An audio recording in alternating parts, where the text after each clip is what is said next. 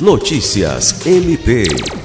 O Ministério Público do Estado do Acre, MPAC, assinou nesta sexta-feira 20 um acordo de cooperação técnica com a Fundação Escola Superior do Ministério Público do Estado do Rio Grande do Sul.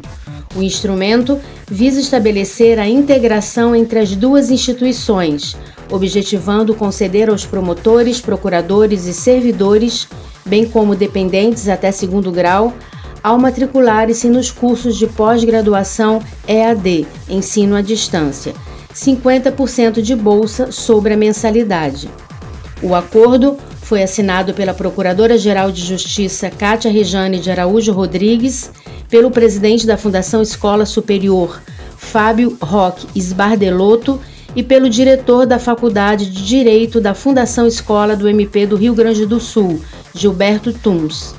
Participaram também do ato de assinatura o diretor do Centro de Estudos de Aperfeiçoamento Funcional do MPAC, Sami Barbosa Lopes, e o corregedor-geral Celso Jerônimo de Souza.